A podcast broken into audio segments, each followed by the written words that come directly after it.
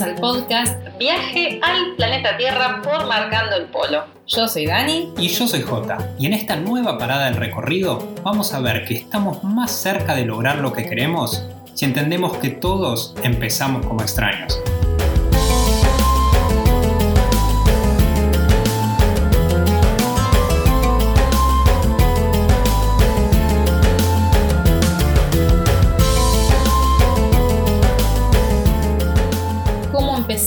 Cómo empiezo, qué consejos me dan para mí que mm, estoy recién arrancando.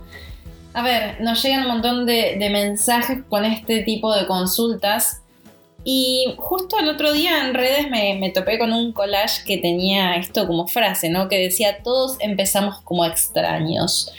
Si bien se mm, hacía referencia a las relaciones amorosas que uno tiene que empiezan como extraños y muchas veces terminan como extraños también, dije, esto es, acá está, a ver, que mucha gente idealiza a donde el otro ya está, a donde el otro llegó, ¿no? Yo quiero viajar y nunca voy a poder porque X persona que viaja tiene esto que yo no tengo o no sé, ustedes ya tienen años de experiencia o no sé, la persona que tenga para no centrarnos solamente en el tema de los viajes, ¿no? Eh, la persona que está en el puesto de trabajo que nosotros quisiéramos tener y pero tiene otras eh, habilidades que yo no tengo, estudió tal carrera que yo no estudié, tal persona famosa, por ejemplo, si vamos al rubro de la farándula, y pero qué famosa, entonces consigue todo mucho más fácil porque tiene visibilidad, tiene fama, tiene contactos. Y hay que entender que en realidad todos empezamos como extraños, todos empezamos de cero en esto. Pensar en esto nos ayuda un montón, pensar en que la persona que vos estás viendo, esa persona que quizás idealizás, que tiene el puesto, que está en el lugar al que vos querés llegar a estar, empezó desde un lugar muy parecido al tuyo quizás. Empezó como extraño, empezó como alguien que quizás no tenía nada que ver con el rubro en el que está ahora y en el lugar al que vos te estás queriendo dirigir y de alguna manera lo logró, obviamente con mucho esfuerzo, con mucho trabajo, pero llegó a ese lugar. Ahí estás tocando un tema que es súper interesante y se van a abrir varios temas en este podcast eh, que van a la idea es inspirarlos a, que hagan, a que se pongan a hacer las manos a la obra y, que, empiecen a darle prioridad a su proyecto, a su sueño. Pero justamente hablabas esto de que, bueno, con mucho esfuerzo esa persona llegó a donde está ahora, que es donde vos querés llegar quizás. Y no lo, a ver, decimos así porque no queremos que se centre solamente en los viajes, si bien estamos acá y nos une a todos los que estamos escuchando este podcast la pasión por los viajes, por el mundo, por las culturas distintas, pero también podemos tener otros sueños, otros proyectos que no estén relacionados con los viajes y es por eso que este podcast en realidad aplica para cualquier cosa que quieras hacer en la vida. Entonces, cuando vemos a esa persona que está donde nosotros nos gustaría llegar, eh, que tendemos a idealizar esto, y acá lo que J comentaba, que con muchísimo trabajo llegó a estar ahí, a veces hay que ponernos a pensar si realmente estamos dispuestos, dispuestas a trabajar tan duro, ¿no? Como esa persona lo hizo para llegar hasta ahí. A veces creemos que estamos dispuestos, pero una vez que nos ponemos a hacerlo y que nos damos cuenta de todo el esfuerzo y todo el trabajo que lleva, ahí es cuando caemos en la cuenta de que en realidad quizás no estamos tan dispuestos a hacer todos esos esfuerzos. Sobre todo cuando los resultados no son visibles en un corto periodo de tiempo. Y que es lo que suele pasar siempre. Claro, uno, y, creo que ahora cada vez más, ¿no? Esta generación, y hablando de esta generación nueva, me siento tan vieja, pero bueno, las nuevas generaciones, que a diferencia de la nuestra, creo que, que no somos nosotros, pero casi porque estamos ahí rozando el límite que, bueno, como ya dijimos en otros podcasts, que somos la generación que vio nacer Internet con todo lo que eso implica, me siento muy orgullosa de eso, aunque yo no hice nada para eso, pero bueno, me siento orgullosa de haber fuiste Usuaria. Fui, usuaria. Claro, y sos. Bien, entonces quizás nosotros somos la última generación que, que tiene un poco más de paciencia, ¿no? Yo lo noto en las nuevas eh, generaciones, la gente que ahora tiene, no sé, de 20 para abajo, que es muy impaciente porque está acostumbrada a la inmediatez que nos, nos mal acostumbró Internet, las redes sociales, esto de que me tiene que contestar ya, que si no contesta mm. me preocupo. Internet de alta velocidad. Internet de alta velocidad. No, es- no era como, no es como el nuestro. eso genera cierta ansiedad. Y cuando se traslada eso a un proyecto, a un emprendimiento, a un viaje, a cualquier cosa que, que- que empecemos, y cuando no vemos resultados visibles o tangibles en un corto plazo, pensamos que no estamos triunfando, ¿no? O que quizás no estamos yendo por el camino correcto. Y a veces no, no necesariamente tiene que ser quizás de un proyecto o, algo que nosotros estamos apuntando a largo plazo, sino que muchas veces pueden ser en cosas mucho más pequeñas que nos generan cierto miedo, cierta ansiedad, cosas nuevas que nunca hicimos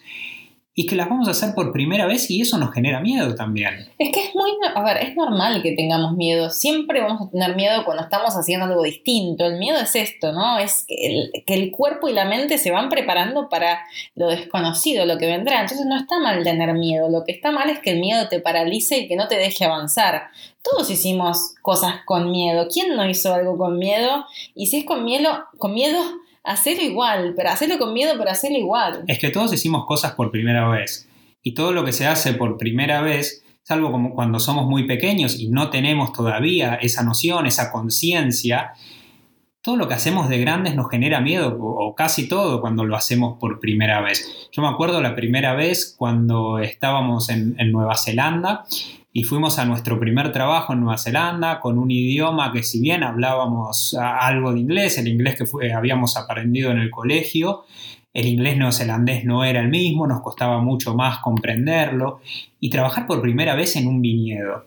Me acuerdo cuando nos pasó a buscar esa cami- camioneta con los maoríes que nos iban a llevar al trabajo, al viñedo y eran nuestros compañeros y teníamos un miedo bárbaro, ¿no? Porque que nos fuera a, pasar algo, que, que- que fuera, fuéramos a lastimarnos o que fuera a salir mal, pero sí de que no pudiéramos estar a la altura de lo que se esperaba de nosotros. Y eso es generalmente lo que, lo que nos causa miedo las primeras veces. Que no, no estemos en el, en el lugar correcto, que no estemos a la altura de lo que cree la otra persona que nosotros podemos dar. Y fuimos a ese trabajo en Nueva Zelanda y obviamente las primeras veces éramos completamente extraños en eso. Nunca habíamos estado en un viñedo, nunca habíamos podado una parra, nunca habíamos elegido cuáles eran la- las uvas que había que sacar y cuáles las que dejar. Y me acuerdo de terminar con todas las manos lastimadas, llenas de ampollas, volver a casa los primeros días y decir, no, esto no es para nosotros, ¿qué estamos haciendo?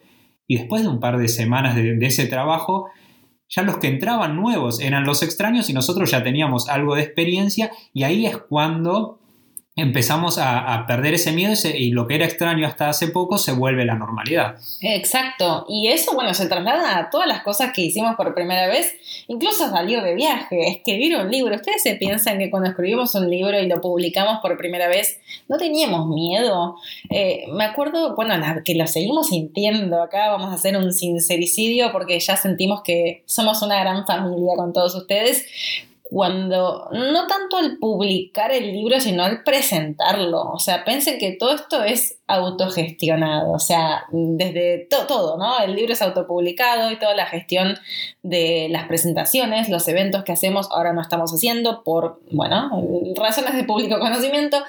Pero en cuanto se pueda, saben que nos encanta vernos cara a cara, abrazarnos, firmarles el libro en persona, conocer quién está del otro lado de, de Marcando el Polo, del podcast, del Instagram, del blog, de los libros. Y mm, bueno, como todo esto es a pulmón, buscar un lugar eh, que le cope la idea del evento, llegar ese día, llegar en, bueno, con un carrito, con los libros, con un proyector que nos compramos nosotros, con nuestra computadora, con la presentación Y y, que y los juegos, que todo. todo funcione, que al lugar en realidad no le importa mucho el evento, le importa que sea un evento más y para nosotros es el evento, es como Claro. que es nuestro evento Sí. que lo hicimos con tanto amor y queremos que todo salga bien y hay muchas cosas a las que somos ajenos.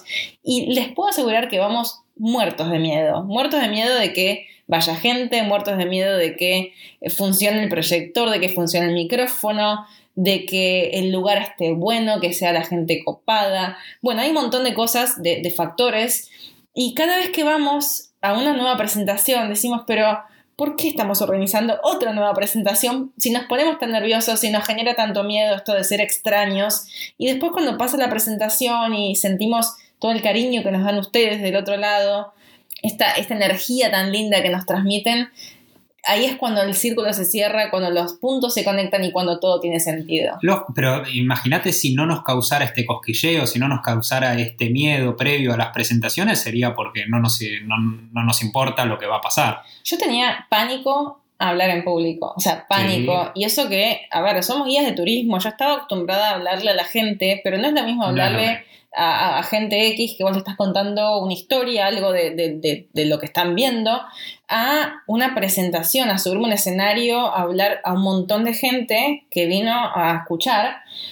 Y, tenía pánico, y sí, claro, obviamente que yo era la extraña haciendo algo nuevo, y si ese pánico me, me, hubiese paralizado, no estaríamos acá haciendo este podcast hoy. Pero es lo que decíamos antes de el querer cumplir con las expectativas que pensás que el otro tiene sobre lo que uno va a ofrecer. Si vamos a estar a la altura, si vamos a, lograr cumplir con esa expectativa que el que vino a ver nuestra presentación en este caso está generando. Exacto, y también eso muchas veces se traslada al, ámbito familiar, nuestro círculo cercano, porque hay que entender que, cada uno de nosotros tiene la responsabilidad de hacer que las cosas sucedan. Y a veces estamos dentro de ciertos límites, no voy a usar la palabra zona de confort, sino que estamos dentro de los límites de la normalidad o lo que está socialmente aceptado. Y en esa comodidad estamos bien o no estamos tan mal por ahí. Quizás no estamos bien, pero tampoco estamos tan mal. Y entonces nos quedamos ahí y tendemos a repetir patrones por esta comodidad. Los seres humanos somos expertos en repetir patrones de las generaciones anteriores, que quizás hay cosas que no estamos tan de acuerdo, pero es lo normal, es lo que hizo mi mamá, mi abuela, mi tía, ¿Y por qué yo no lo voy a hacer? ¿Por qué yo voy a cargar con este peso de romper estos patrones familiares o estos patrones sociales? Porque muchas veces no son solamente familiares. Entonces, claro, quedarnos dentro de esos patrones nos da cierta seguridad y nos da cierta comodidad. Y aunque no estemos tan bien, tampoco estamos tan mal y nos quedamos. Entonces, es nuestra responsabilidad el hacer que esas cosas sucedan. Es verdad que los límites nos reconfortan. Es más fácil seguir por el camino que llevamos, que sabemos que es el que, en el que estamos y en el que las cosas están marchando dentro de todo bien. ¿Y para qué salirnos de ellos? Que lo más probable es que nos sumemos más complicaciones, más dolores de cabeza, nuevas cosas que quizás no, para las que no estamos preparados y no sabemos a dónde nos van a llevar. Si por este camino más o menos estamos bien. Claro, pero para que todo esto suceda, para que cambie, hay que hacerle lugar en nuestra vida, en nuestro día a día, a eso que tanto queremos, ¿no? Sea un viaje, sea un proyecto, un emprendimiento, sea cambiar de trabajo, sea capacitarte en algo totalmente distinto a lo que estás haciendo, lo que viniste haciendo hasta ahora. Por ejemplo, yo hace ya varios años que empecé a, adentrarme en el mundo de la programación, pero no fue hasta el año pasado, en realidad, que empecé a estudiarlo más en, profundidad y decir, bueno, a ver, es difícil, sí, pero si no empiezo, nunca voy a saber. Entonces, en algún momento, eh, uno tiene ese clic y decir, bueno, depende de mí hacerle tiempo en mi día a día para que este cambio suceda. Entonces, si yo quiero verme de acá a cinco años viajando por el mundo siendo nómada digital, y bueno, algo voy a tener que estar haciendo ahora para que eso cambie, porque no me voy a tomar un avión y automáticamente me convierto en nómada digital. es buenísimo tener esa visión a futuro, decir, bueno, ¿dónde quiero estar de acá a un tiempo? Y no se lo preguntamos como entrevista laboral. Claro, ¿Cómo te ves de acá a cinco años?